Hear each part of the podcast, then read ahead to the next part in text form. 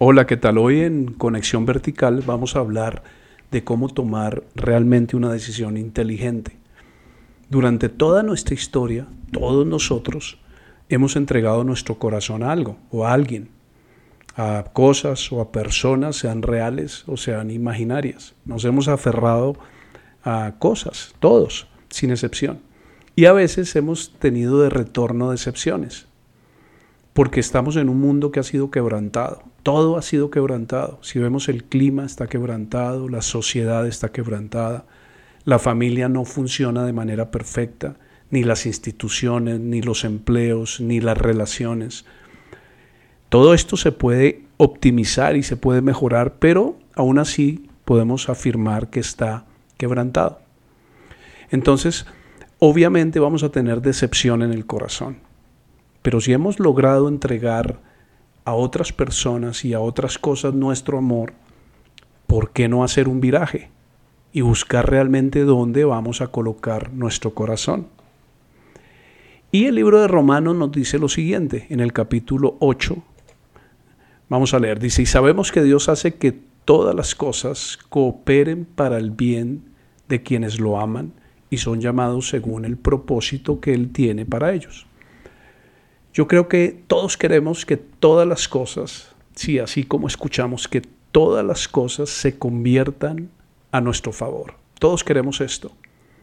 Es lo que siempre hemos soñado, que cada cosa que nos pase desde que nos levantemos hasta que nos acostemos, cada día, durante todo el año, se convierta a mi favor.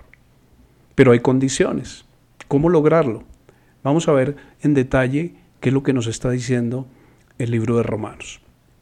Lo primero que dice es que Dios hace que todas las cosas cooperen para nuestro bien. No está diciendo que todas las cosas que nos van a pasar son buenas, sino que aún lo que no entendemos, aún lo que vemos como malo, entre comillas, Dios lo puede encaminar para que nos ayude para bien. Y esto todos nosotros sabemos que no va a cambiar, que hay cosas en la vida que van a seguir pasando. Nos pasan desde pequeños, desde niños y eso no va a cambiar. Pero lo que sí podemos cambiar es cómo acumular todo esto para que se convierta eh, a favor nuestro. Hay dos condiciones para lograrlo y vamos a mirarlas. Dice, la primera es convertirnos en amigos de Dios. Nunca es tarde y no importa en qué momento de tu vida estés, no importa la edad que tengas, tú puedes convertirte realmente en un amigo de Dios. Todos desde pequeños tenemos amigos ponemos nuestra confianza en otros o compartimos sencillamente espacios con otros, pero lo hacemos con gente que es imperfecta y nosotros también somos imperfectos. Nos han decepcionado, nosotros hemos decepcionado. ¿Y por qué no hacer un viraje en este sentido y convertirnos en amigos de Dios? Hay algunos hombres en, en la Biblia, como Abraham, como Noé, como el apóstol Pablo, fueron amigos de Dios, amigazos de Dios hicieron lo correcto y Dios los respaldó en todo, escúchame, en todo lo que hicieron. La segunda es podernos meter en su propósito. Dios nos creó de una forma que la mayoría de veces y desafortunadamente desconocemos. La llanta de un carro fue creada para rodar. Una cuchara está creada para que nos tomemos la sopa. Yo no me puedo tomar la sopa con un tenedor. Y con esos pequeños ejemplos podemos entender que todas las cosas tienen un diseño.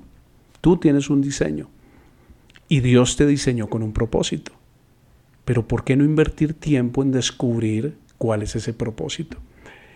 Aquí, especialmente en América Latina, tenemos una costumbre de comprar cosas y no leer las instrucciones.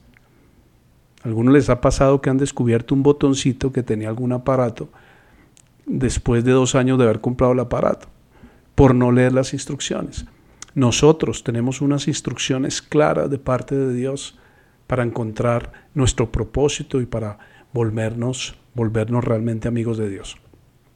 Ahora, yo le quiero hacer una descripción correcta de quién es Cristo, que de pronto usted tenga una imagen de un niño pequeñito en un pesebre, o de el Cristo que está crucificado en la cruz, o de esa persona seria, sin propósito, como medio brava, pero ese no es el verdadero Cristo. Y también hemos tenido muchos engaños por nuestra cultura religiosa que nos ha terminado apartando de la verdadera imagen de Cristo. Yo quiero que leamos aquí en el libro de Apocalipsis una real, una verdadera descripción de él. Está hablando Juan y dice, cuando me di vuelta para ver quién me hablaba, vi siete candelabros de oro. Y de pie en medio de los candelabros había alguien semejante al Hijo del Hombre. Vestía una túnica larga con una banda de oro que cruzaba el pecho. La cabeza y el cabello eran blancos como la lana, tan blancos como la nieve, y los ojos eran como llamas de fuego. Los pies eran como bronce pulido refinado en un horno, y su voz tronaba como potentes olas del mar.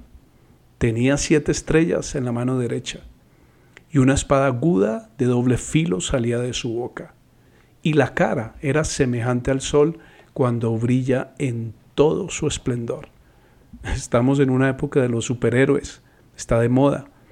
Y vemos que está Iron Man, el Capitán América, Aquaman, Superman, Batman, la Mujer Maravilla, X-Men, todo eso. La Pantera Negra, el Hombre Araña, Hulk. Hay tantos superhéroes con los que en parte nos identificamos en algo, unos más, otros menos. Pero ¿qué tal la descripción que acabamos de leer del verdadero superhéroe, Jesucristo resucitado? De razón que Juan escribe esto, cuando lo vi caí a sus pies como muerto, pero él puso la mano derecha sobre mí. Yo sé que aquí muchos de los que están escuchando esta conexión vertical van a querer que Jesús ponga su mano sobre ellos, porque Jesús le dice, no tengas miedo. Una de las grandes cosas que experimentamos los seres humanos es el temor, el miedo. Y Dios precisamente nos quiere librar de esto. Dice, yo soy el primero y el último. Y yo soy el que vive. Por eso yo pongo mi fe sobre alguien vivo. Dice, estuve muerto, pero mira, ahora estoy vivo por siempre y para siempre. Y tengo en mi poder la llave de la muerte y de la tumba. ¿Por qué no volvernos amigos realmente de este superhéroe, de Jesucristo de Nazaret?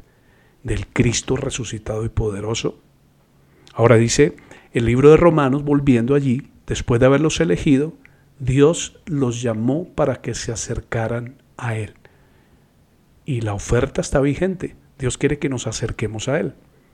Mi esposa a veces trabaja hasta tarde en el estudio, aquí donde estoy en este momento, y en la noche llega y se acuesta a mi lado muy fría, con los pies muy fríos, y me dice, acércate. Entonces yo me acerco un poco a ella. Ella me dice, no, acércate más. me acerco más. Y me dice, acércate más y más y más. Así es Dios. Dios quiere que nos acerquemos a Él cada vez más. Nunca estaremos lo suficientemente cercanos a Él. Siempre habrá la opción de acercarnos un poco más. Y dice, y una vez que los llamó, los puso en la relación correcta con Él. ¿Por qué? Porque Él es nuestro Salvador y necesitábamos que alguien muriera en nuestro lugar a causa de nuestro pecado, de nuestras faltas, de nuestra incredulidad, de lo que hacemos mal. Y luego de ponernos en una relación correcta con Él, dice que nos da de su gloria. La palabra gloria significa fama, honor, esplendor, buena reputación, en el buen sentido de la palabra. También se utiliza para referirse a un gran gozo, a un gusto o placer que eso es lo que todos queremos. Desafortunadamente, todos intentamos llenar estos espacios con cosas de afuera, o con personas, o con hábitos, o con cosas que no siempre eh, son favorables, no siempre son buenas. Ahora, ¿qué podemos decir acerca de cosas tan maravillosas como estas? Si Dios está a favor de nosotros, ¿quién podrá ponerse en nuestra contra? Y seguimos leyendo. Si Dios no se guardó ni a su propio Hijo, sino que lo entregó por todos nosotros, ¿no nos dará también todo lo demás? Ahora, Dios no nos dará todo lo que queremos, pero Él sí nos entregará todo lo que necesitamos para cumplir su propósito. Pero hay que conocer el propósito, hay que conocerlo a Él, hay que ser amigos de Él. Dios tiene un muy buen propósito para tu vida, sin importar cuántos años tengas. Si eres joven, si estás en edad media, si eres mayor, si eres anciano, no importa.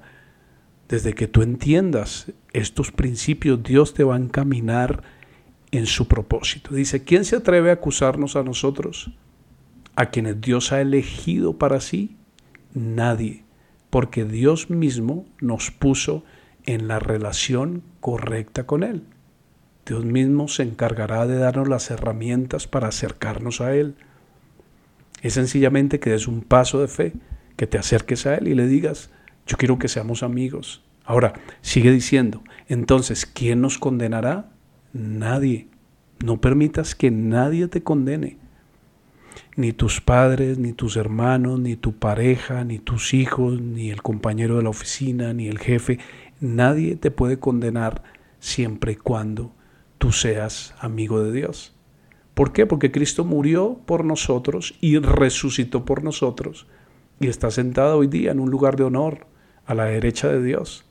Y aparte de eso está intercediendo por nosotros. Ahora, ¿acaso hay algo que pueda separarnos del amor de Cristo?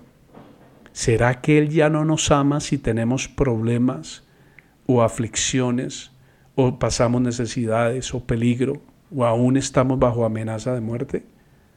Y la respuesta de este mismo libro de Romanos dice claro que no. A pesar de todas estas cosas, nuestra victoria es absoluta por medio de Cristo quien nos amó. Yo le quiero apostar a este Salvador, yo le quiero apostar a este superhéroe, a Jesucristo. Él, repito, nos da una absoluta victoria porque ha derramado su amor sobre nosotros. Y terminamos con esto, dice, estoy convencido de que nada podrá jamás separarnos del amor de Dios. Una vez tú naces de nuevo, una vez tú te conviertes, porque eso es convertirse, es ir en una dirección y voltearse totalmente a otra dirección. Y seguir viviendo tu vida normal, pero ahora de la mano de Dios, siendo amigo de Dios, siendo obediente a Dios, siguiendo sus principios, su camino. Y dice esto, fíjense qué promesa, ni la muerte, ni la vida, ni ángeles, ni demonios, ni nuestros temores, de hoy, ni nuestras preocupaciones de mañana, ni siquiera los poderes del infierno pueden separarnos del amor de Dios.